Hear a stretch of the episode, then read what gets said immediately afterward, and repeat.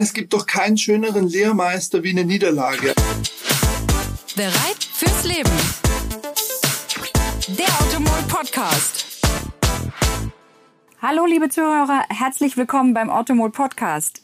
Ich bin Katrin, freue mich heute einen besonderen Gast bei mir zu haben, Michael Berrer, der einigen von euch natürlich ähm, ein Begriff sein wird als erfolgreicher Tennisspieler. Michael, recht herzlich willkommen. Vielen Dank. Ich freue mich hier zu sein. Michael, ähm, viele kennen dich aus dem Tennissport. Du blickst auf eine 17-jährige erfolgreiche Karriere zurück. Du hast bei der ATP-Tour gespielt, warst deutscher Meister, warst Nummer 42 der Weltrangliste, hast klasse Siege über zum Beispiel Rafael Nadal feiern dürfen, hast tolle Matches bestritten und bist jetzt als Unternehmenscoach tätig. Und ich denke, du kannst uns da sehr viel erzählen, wie wir von Hochleistungssportlern eben auch lernen können, uns den täglichen Herausforderungen im Beruf und natürlich auch im Privatleben zu stellen. Wie wir uns selber motivieren und wie wir mit Rückschlägen natürlich auch umgehen können. Dazu für dich an, äh, oder an dich die erste Frage.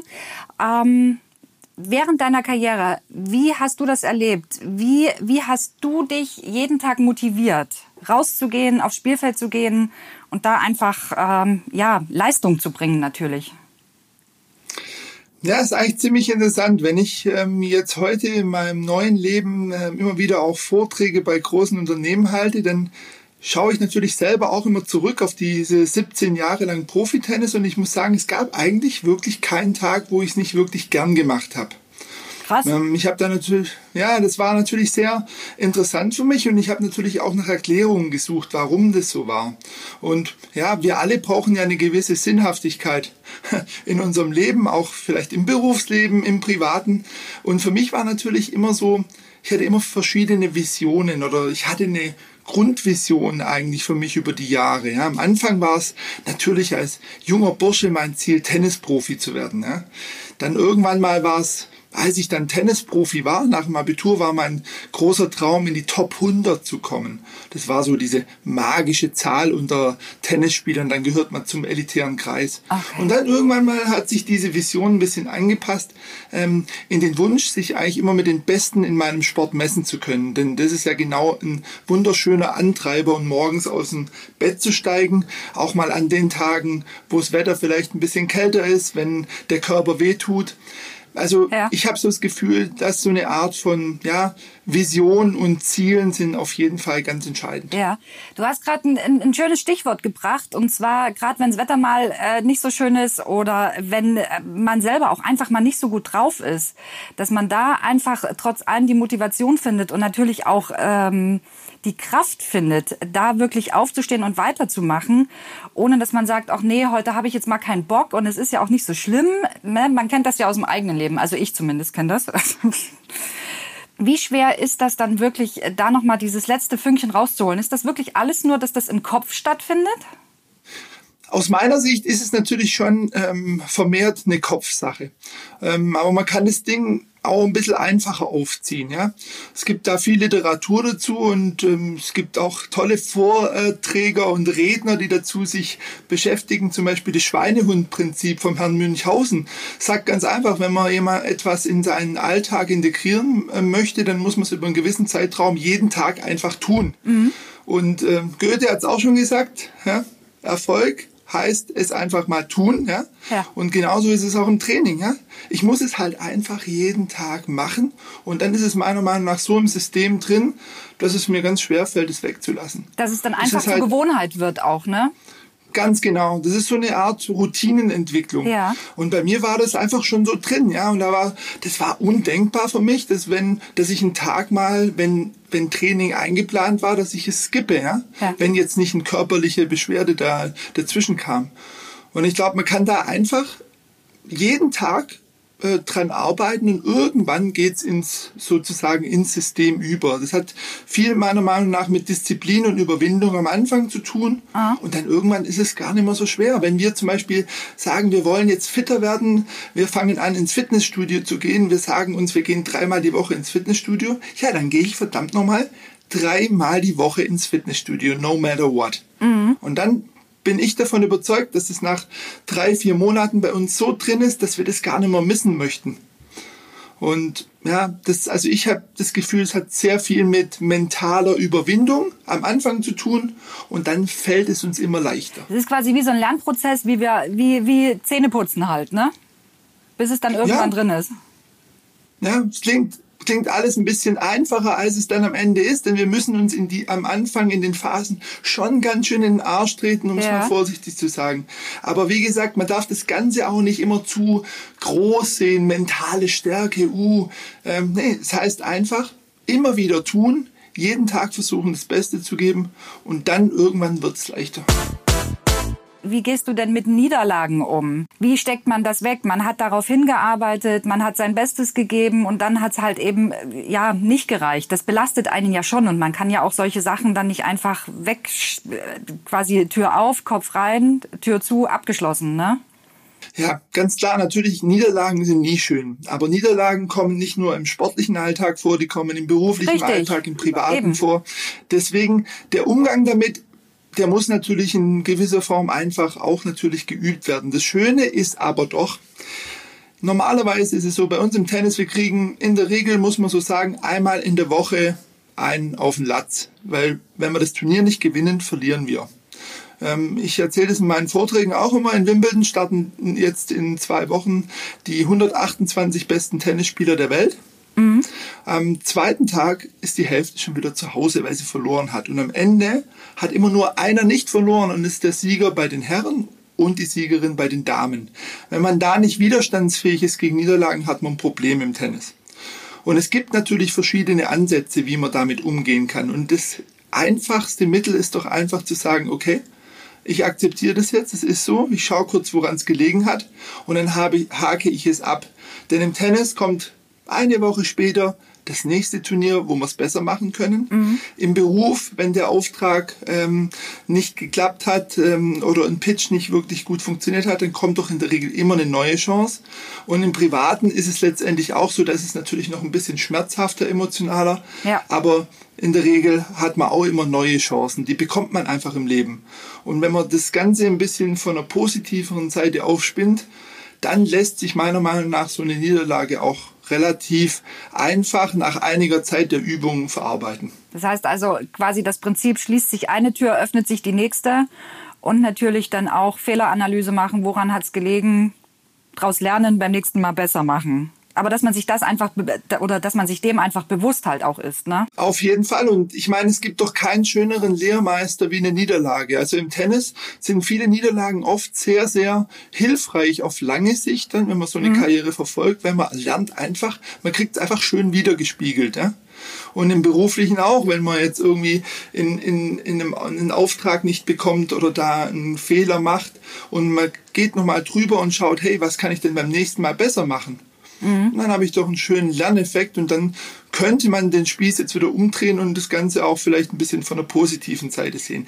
Es gibt natürlich Situationen, die sind bitter. Ja, wenn ich in einer Randsportart bin, die zum Beispiel alle vier Jahre das Highlight Olympia hat ja. und ich versage da, dann ist es natürlich schmerzhafter. Aber auch hier, ja, ich lerne daraus und es gibt vielleicht noch mal eine Chance und ähm, ich kann das Ganze, die Learnings aus dem Sport kann ich ja auch in andere Bereiche des Lebens übertragen. Das war für mich zum Beispiel ähm, ein ganz interessanter Punkt. Du hast ja 2016 deine Karriere quasi den Tennisschläger an den Nagel gehangen. Ähm, auch mit einem tollen Abschluss. Du bist deutscher Meister geworden und hast deine eigene, ähm, dein eigenes Unternehmen gegründet, die Michael Berrer Academy. Und da bist du unter anderem als äh, Coach bei vielen Firmen tätig, hältst Vorträge, berätst diese. Ähm, da ziehst du einfach deine Erfahrungen aus, ähm, aus deiner Tenniskarriere dann?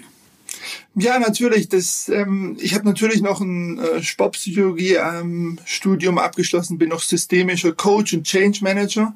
Das sind natürlich noch so ein paar, sage ich mal, inhaltliche Learnings, die ich damit einfließen lasse, aber ja. vor allem meine Learnings aus dem Sport. Denn ähm, ich merke das einfach, es hängt viel an den an dem Aspekt Teaming, also ähm, wie komme ich mit meinen Kollegen oder mit meiner Führungskraft zurecht? Ja. Wie kann ich hier in den konstruktiven, in die konstruktive Kommunikation kommen? Weil da gibt's halt immer wieder diese ja, zwischenmenschlichen Probleme, die oftmals ganz großer Faktor für Leistungseinbußen sind aus meiner Sicht. Ja, wenn man nicht Ja, offen klar. Dinge anspricht. Das lernst du im Sport natürlich über die Jahre dann auch, weil du hast ja immer einen Trainer, den du bezahlst, dass er dich kritisiert. Ja, ja, Lob ist gut, Kritik ist besser, ne? Ja, muss man sich ja, muss man sich mal drüber nachdenken. Ne? Ähm, das hat ja Ähnlichkeiten wie mit einem Unternehmen, denn als Führungskraft sollte ich ja meine Mitarbeiter immer wieder konstruktiv kon also kritisieren, dass sie besser werden, aber auch andersrum wäre es natürlich schön, wenn ich meiner Führungskraft auch ein Feedback geben kann. Pass mal auf, da wäre es schön, wenn du ein bisschen anders rangehst. Ja, da, das, sind, das sind eben solche Dinge, die, die, die ähm, im tä- alltäglichen ähm, beruflichen Leben halt auch immer hochrelevant sind. Und auch hier wieder, wie gehe ich mit Niederlagen um? Wie schaffe ich es, fokussiert zu sein? Ähm, Im Tennis müssen wir dann Leistung abrufen, wenn es drauf ankommt. Aber im beruflichen natürlich auch.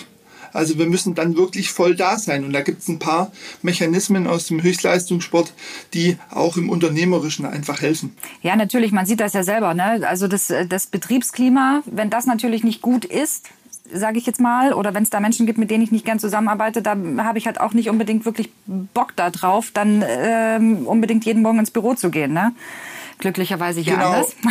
Genau, und im Sport ist es so, da sucht man sich in der Regel immer nur, wenn man das kann, also bei Einzelsportarten, ein äh, Umfeld aus, das einem Energie gibt. Jetzt ist es im Unternehmerischen so, dass ich mir meine Mitarbeiter oder meine Kollegen meistens nicht aussuchen kann. Und ähm, es gibt ja immer Leute, die einem Energie geben und immer viele Menschen auch die Energie ziehen. Ja. Und nun, ich glaube, das mal zu identifizieren, wer sind denn hier diese Stakeholder? Und ähm, die auch mal vielleicht mit ins Boot nehmen und zu sagen, hey, pass mal auf, Dinge wie Körpersprache, ähm, Äußerungen, äh, so selbst äh, Self-Talk, sagt man immer, die machen einen ganz großen Unterschied im täglichen Tun und die kann man natürlich auch beeinflussen und ich glaube, die machen dann einen ganz großen Unterschied. Und du hast es angesprochen, die Kultur, das ist für mich einer der größten Faktoren, ja. Wenn ich über den Campus oder in äh, Firmengelände laufe, grüße ich meine anderen. Da gibt's viele ähm, Studien, Ritz-Carlton-Effekt, zehn Meter weg, dann lächle ich ihn an, äh, fünf, äh, fünf Fuß weg, da sage ich Hallo. Das sind so Kleinigkeiten, die zu einer positiven Atmosphäre beitragen, die ich extrem relevant finde. Das auf jeden Fall. So ist es ja auch ein, so geht man ja auch gern, also da, das geht ja quasi Hand in Hand miteinander. Wenn ich irgendwas gern mache, bin ich ja auch immer wieder motiviert. Und dann bin ich ja auch immer wieder motiviert und habe den eigenen Anspruch, äh, noch besser zu werden. Ist das dann so ein Standbein quasi von deiner, von deiner Wissensvermittlung, was du den, den, den Unternehmen dann näher bringst?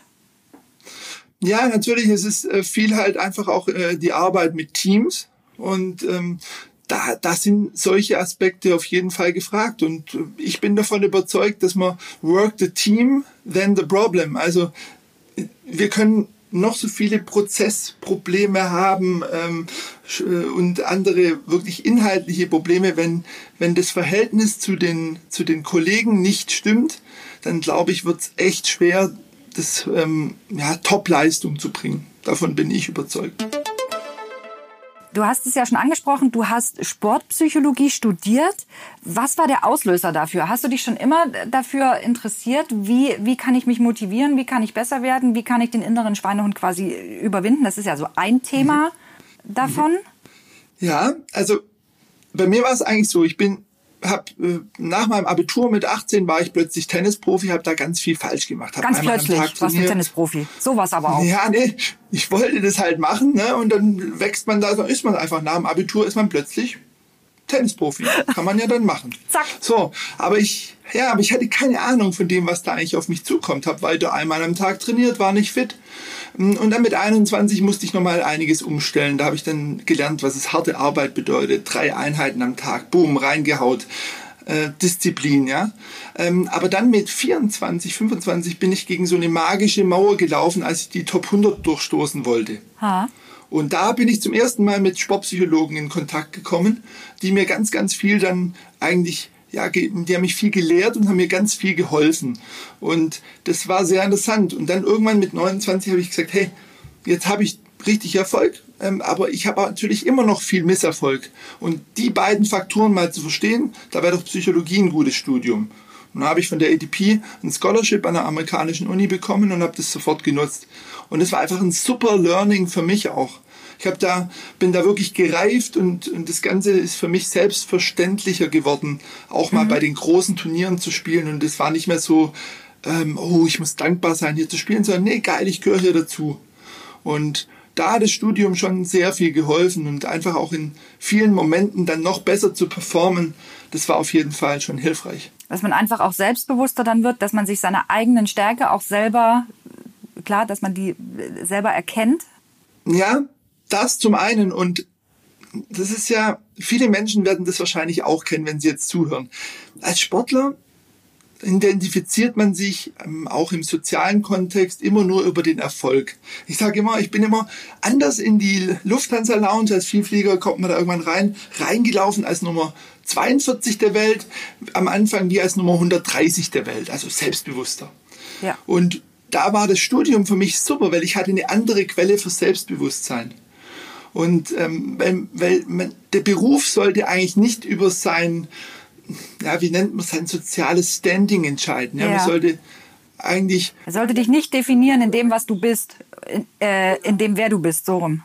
Ja, genau. Und, und, und das hat mir, da hat es schon extrem geholfen, ne? dass ich da einfach dann nochmal ein bisschen ein anderes, einen anderen Blick drauf bekommen habe und habe gesagt, hey, dann spiele ich halt mal nicht so gut Tennis, aber ich bin trotzdem noch ein ganz okay Typ, ja. ja. Und das war, war, war ein echt ein gutes, gutes Learning und das hat, deswegen hat sich schon allein deswegen gelohnt. Und da müssen, müssen auch Sportler echt äh, drauf achten, ne, dass, dass sie sich nicht immer nur durch den Sport definieren, weil du hast natürlich, wenn du gut Tennis spielst, zum Beispiel ganz viele Freunde, ja, plötzlich neue Freunde, die Tickets von dir wollen, die Dinge von dir wollen.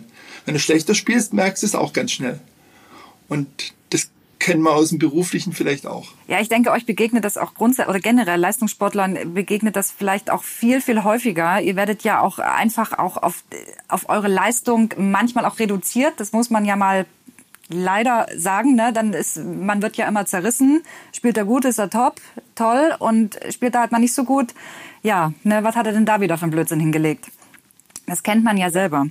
Ähm, welchen Ratschlag gibst du, unter anderem als Unternehmenscoach, als Profi, der selber Erfahrungen darin gesammelt hat, eben an Tennisanfänger, die ähm, klar natürlich jetzt noch nicht das Wissen, die Erfahrung haben, einfach dranbleiben, sich nicht unterkriegen lassen? Wo, wo, wo denkst du, sollten die naja, besonders arbeiten würde ich jetzt nicht sagen, aber wo sollten die vielleicht einen Fokus reinlegen, was man vielleicht im ersten Moment ein bisschen beiseite legt? Ähm, ja, das ist, das ist natürlich jetzt wieder ziemlich ähm, einfach gesagt. Das hat man auch immer, hört man natürlich auch wieder zum Beispiel den Spruch, einfach dranbleiben mhm. oder konzentrier dich mal oder beweg dich mal. Habe ich auch viele Male auf dem Tennisplatz von Trainern gehört. Für mich ist es ein bisschen zu unspezifisch, ja? ja. Weil, was heißt eigentlich, beweg dich mal? Weil man kann sich ähm, auf dem Tennisplatz richtig und falsch bewegen. Ähm, konzentrier dich mal, was, was bedeutet das eigentlich, ja? Also ich würde da immer gerne ein bisschen spezifischer gehen. Und meiner Meinung nach ist Tennis ein wunderbarer Sport, weil man selbst, wenn man es, wie ich, naja, bis zu einem gewissen Grad in eine gewisse Perfektion gebracht hat, man dennoch jeden Tag neu gechallenged wird. Und ja dranbleiben natürlich, wenn man jetzt gerade Anfänger ist, denn es wird besser. Das ist ganz klar. Man, irgendwann wird man lernen, den Ball so zu kontrollieren, dass er dahin geht, wo man will. Aber ich verspreche euch eins, es klappt bei mir auch nicht immer. Also der, der Ball geht oft auch.